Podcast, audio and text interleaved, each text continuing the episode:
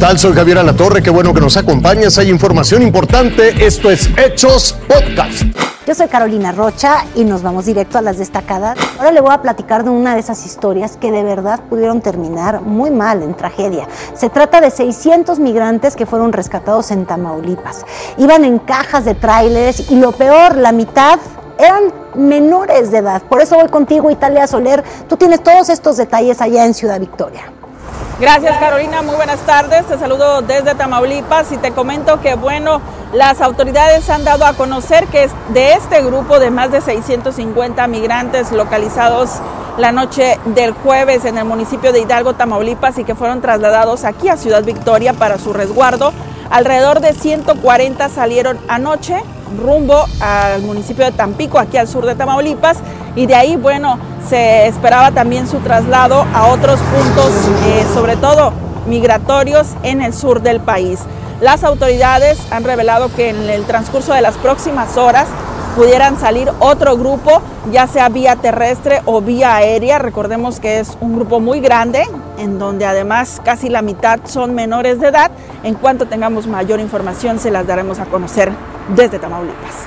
Luego del diálogo de seguridad de alto nivel entre México y Estados Unidos el día de ayer, hoy se ofreció conferencia de prensa. Lo hizo el embajador de los Estados Unidos en México, Ken Salazar. Mencionó que se atenderá de raíz el tema migratorio para crear oportunidades de trabajo. Además, reconoció que el narcotráfico y el crimen organizado es un problema que ambas naciones juntas deben de resolver.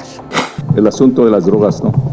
Es problema grave en los Estados Unidos por ya muchísimo tiempo, ¿no? Es una epidemia, ¿no? Allá, tampoco, también aquí en México. Y por eso es importante que los dos gobiernos eh, trabajen para ver en qué manera se pueda reducir el, el uso de las drogas.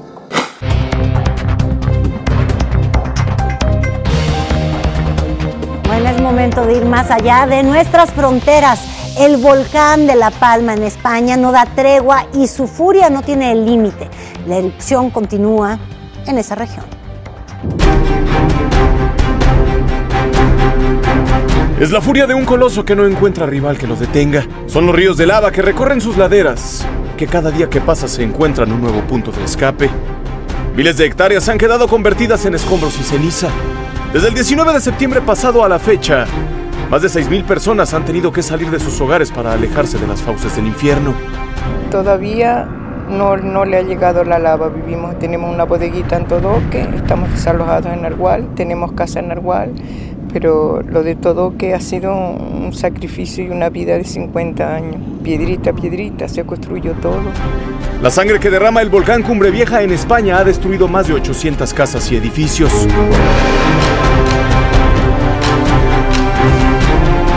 Una de ellas fue la de Roberto Sánchez. Como lo vivimos pues en casa encerrado, pero lo, el terranito que tenían todo que me lo llevó. Aquí sufriendo esas cosas, son herencias que uno recibe y, y las pierde uno. Y demás, pues mira, esto, esto es lo que hay, ruidos y, y arena y, y volcán para abajo que no para. Además del magma que los rodea, Tan solo este sábado los residentes se han enfrentado a casi 40 sismos provocados por la actividad volcánica. La lava ya llegó al mar, también a la zona habitada de la isla. Ya se cuentan 20 días desde que inició la erupción. Y salvo la fuerza de la propia naturaleza, no hay nada que pueda detenerla.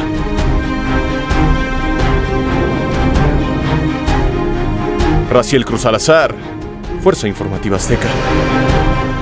Desde el Vaticano, el Papa Francisco hizo un llamado a los legisladores que se preparan para la próxima conferencia de las Naciones Unidas sobre el cambio climático que se va a realizar en Escocia para que aborden de lleno el problema del calentamiento global. El líder católico aseguró que el desafío es claro, pero la humanidad tiene los recursos suficientes para afrontarlo. Te invito a que siga con nosotros mañana con detalles de más información que justo ahora está en desarrollo.